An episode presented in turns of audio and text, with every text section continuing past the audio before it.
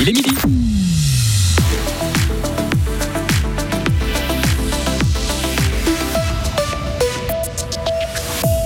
Moine d'Autrive accusé d'attouchement sexuel sur des femmes majeures. La communauté lance un appel à témoins, mais les faits remontent dans les années 80. Fans de vieilles coccinelles Porsche ou bus VV se sont donné rendez-vous à Grelais ce week-end pour partager des pièces et leur passion. Et objectif annoncé pour Fribourg-Gotteron, participer aux playoffs. Les Dragons ont tenu leur traditionnelle conférence de presse d'avant-saison ce matin. Marie Seriani est sur place, elle nous en fera le compte-rendu. Ensoleillé toute la semaine avec des températures comprises entre 27 et 30 degrés. Karine Baumgartner, bonjour. Bonjour Greg, bonjour tout le monde. thank L'abbaye d'Autrive hantée par le passé d'un ancien moine. La communauté est à la recherche d'éventuelles victimes ou témoins de ces agissements. Les faits remontent aux années 80-90. Elle a lancé l'appel ce matin aux médias. L'homme a commis à l'époque des attouchements sur des femmes majeures, Frédéric Antonin. Oui, les faits auraient commencé dès la fin des années 70. Le frère, décrit par l'abbaye comme un homme charismatique, avait été chargé de l'accueil des hôtes lors de séjours spirituels. Mais en 1992, une femme adresse une première plainte au père abbé de l'époque, le supérieur de la communauté qui lui attire alors sa charge. Puis en 1993, il le sanctionne et envoie un courrier à son entourage pour chercher d'autres témoignages. Une seule femme répond en expliquant avoir pardonné au moine d'avoir essayé de l'embrasser sur la bouche. Par la suite, l'affaire se tasse. Un autre moine prend la fonction de père abbé sans être tout de suite au courant du dossier.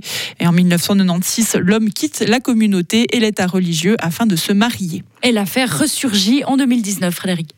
Oui, c'est une victime qui, en voyant par hasard un moine portant le vêtement de la communauté, qui voit tous ses souvenirs revenir à la surface, la femme prend donc contact avec l'abbaye et c'est là que le supérieur hiérarchique actuel d'Autrive dit avoir mesuré l'ampleur du problème. Il commence alors des recherches à l'interne. Les faits sont désormais prescrits. L'affaire Sentier en 2022 fait office de déclic afin de médiatiser les agissements de cet ancien moine et présenter des excuses publiques. Que peuvent faire alors les éventuelles victimes? Alors, malgré la prescription des faits, l'abbaye veut tout de même aider les femmes comme elle peut en reconnaissant les faits publiquement, en faisant la lumière sur cette affaire et en les aidant à se reconstruire spirituellement. Elles peuvent aussi s'adresser à la commission diocésaine ou à la commission indépendante SECAR. Merci Frédéric. Et actuellement, l'abbaye d'Autrive a recueilli en tout six témoignages depuis 2019. L'auteur des faits est toujours en vie. Il souffre de démence sénile, indique la communauté. Le taureau retrouve sa place devant la gare de Bulle. La statue avec son socle avait été déplacée voilà une année presque jour pour jour en raison de travaux de réaménagement. Et ce mercredi, dès 6 h du matin, l'opération commencera par la pose des éléments du socle. Puis grâce à une autogrue, la sculpture sera montée et posée, mais un peu plus proche du bâtiment de l'ancienne gare. Près de 160 espèces ont disparu de la faune et de la flore fribourgeoise. Notre canton n'échappe pas à la sixième extinction de masse. Près de 3 espèces sur 10 sont également considérées comme étant en danger dans notre région. Des plantes comme la la clématite des Alpes ou le sabot de Vénus en sont des exemples. Pour préserver les espèces restantes, différentes mesures sont prises, comme la création de marais artificiels ou de couloirs végétaux créés. Mais un autre problème guette la lutte contre l'extinction de la faune et de la flore. Nicolas Fazel est collaborateur scientifique auprès du service des forêts et de la nature du canton de Fribourg. On a une perte de biodiversité, mais on a aussi une perte de connaissances en biodiversité. À l'époque, c'était c'était reconnu de faire de la, taxonomie, de reconnaître les différentes espèces. C'était des matières qui étaient enseignées à l'université. On voit que maintenant, ces matières ne sont plus enseignées, ce qui est bien dommage parce que du coup, on perd des spécialistes. La plupart des spécialistes actuellement sont proches de la retraite ou à la retraite. Et ça, c'est vraiment quelque chose qui est euh, problématique pour l'avenir parce que si on fait des efforts mais qu'on n'arrive pas à reconnaître pourquoi on les fait, ça pourrait être vraiment un problème.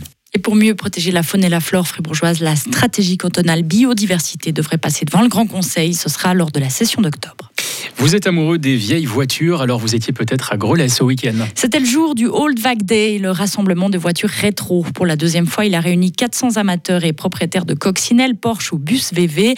L'occasion d'échanger avec d'autres passionnés d'automobile comme Cyril Gaston et Damien Tsaug, cofondateurs du Old Vac Day c'est de rencontrer d'autres gens, de voir d'autres véhicules, d'autres idées, c'est de se regrouper, de pouvoir discuter euh, du petit accessoire, la petite nouveauté qui est sortie pour euh, tel ou tel véhicule. Il y a des gens qui passent tout leur hiver à restaurer des véhicules, donc il y a des nouveautés qui sortent chaque année. Donc c'est voilà, c'est se rencontrer et puis de partager. Ça peut être des partages de pièces aussi. Voilà, il y en a un qui cherche une pièce, euh, puis euh, les passionnés retrouvent leur bonheur entre eux. Tiens, bah, j'ai ça qui traîne au garage, ça t'intéresse. C'est une grande famille qui échange, puis vraiment dans une bonne humeur et tout. C'est ça qui nous plaît aussi dans le milieu Volkswagen Oldtimer.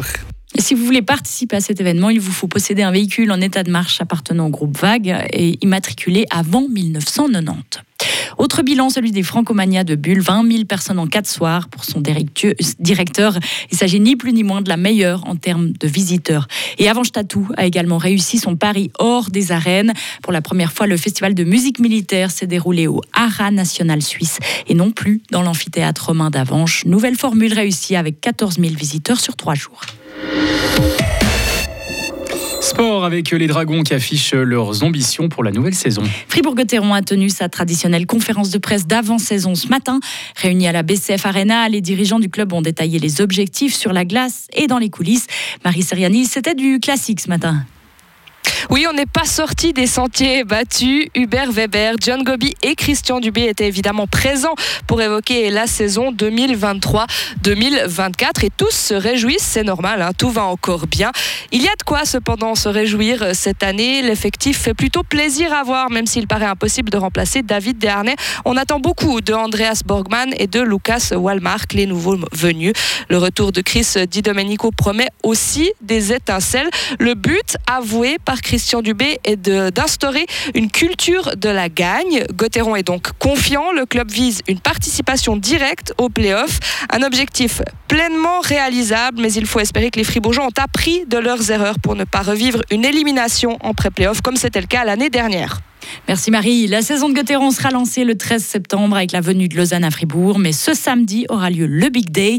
La BCF Arena sera ouverte au public de 9h à midi. Radio Fribourg sera sur place pour vous faire vivre l'événement en direct et à 15h, Joris Repont et Marie Seriani commenteront ce match amical face à Ajoie. Première victoire de la saison pour le FC Bull en euh, Promotion League. Et on parle football à l'occasion de la cinquième journée. Les protégés de Cédric Stram ont été s'imposer hier 1 à 0 sur le terrain de Brûle.